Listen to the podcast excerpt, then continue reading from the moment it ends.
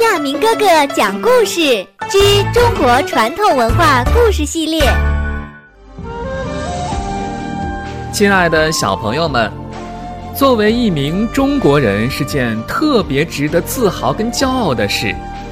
中国有着五千年的文化传统，有灿若星河的人文典故。小朋友们，你们想知道，在过去的这五千年的时间里，在我们生活的这片热土上，究竟有过什么样的人？在他们身上又发生过什么样的事呢？从今天开始，亚明哥哥讲故事将推出中国传统文化故事系列，我们一起来了解古圣先贤他们的成长轨迹，以及他们在小时候有什么样小小的梦想。小朋友们，你们有梦想吗？我想，每一个小小的梦想实现并且汇聚，就是大家共同期盼的中国梦。今天亚明哥哥给大家讲的故事名字叫做《负荆请罪》。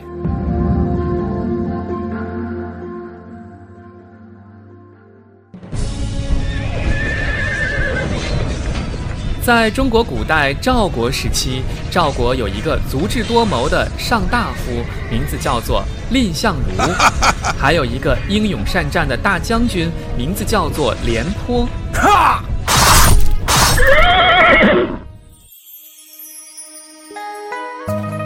有一年，比较强大的秦国邀请弱小一点的赵国的赵王到一个叫渑池的地方相会。酒宴上，强大的秦王为了羞辱赵王，他让赵王为自己弹奏曲子。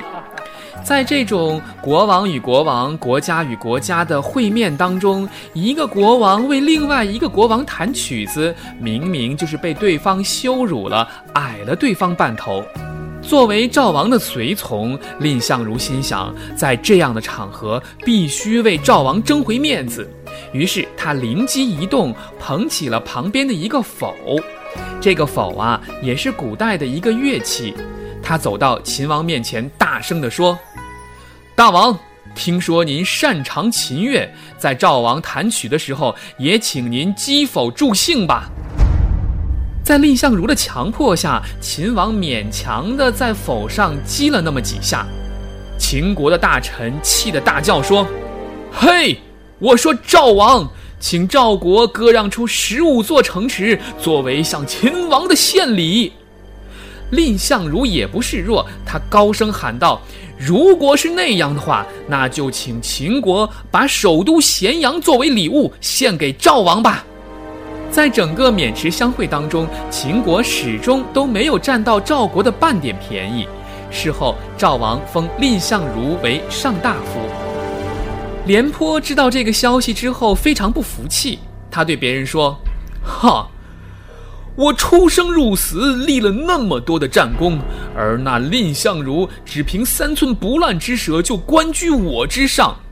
倘若有一天让我遇到了他，可别怪我不给他留面子。”这事儿让蔺相如知道之后，是处处忍让，上朝的日子也故意装病在家，以免和大将廉颇发生争执。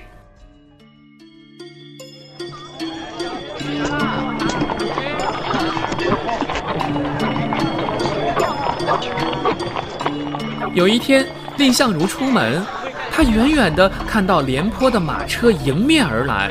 他马上吩咐仆人把车子调转方向，避开了廉颇。身边的人都说他太胆小了。蔺相如一笑，问大家说：“我问你们，你们看廉颇廉将军和秦国的那个秦王哪个更厉害呀？”大家异口同声地说：“啊，那是没法比呀，那当然是秦王厉害啦。”蔺相如又说。我敢在秦国当众呵斥秦王，又怎么会在赵国来怕廉颇廉将军呢？只是我想，比我们强的秦国不敢入侵我们赵国，就是因为有我蔺相如和大将军廉颇在呀。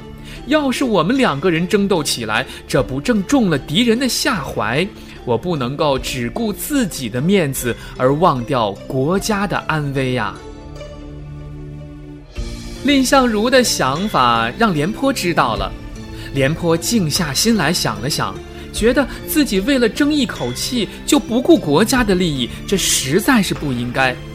于是，廉颇脱下战袍，背上金条，到蔺相如家去请罪。这金条啊，是一种长满刺儿的植物。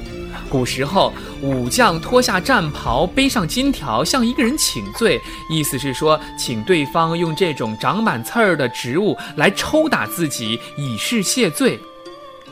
蔺相如见到廉颇来负荆请罪，连忙热情地出迎。从此以后，他们两个成了好朋友，同心协力保卫祖国。从此，负荆请罪也就变成了一句成语，表示向别人道歉、承认错误的意思。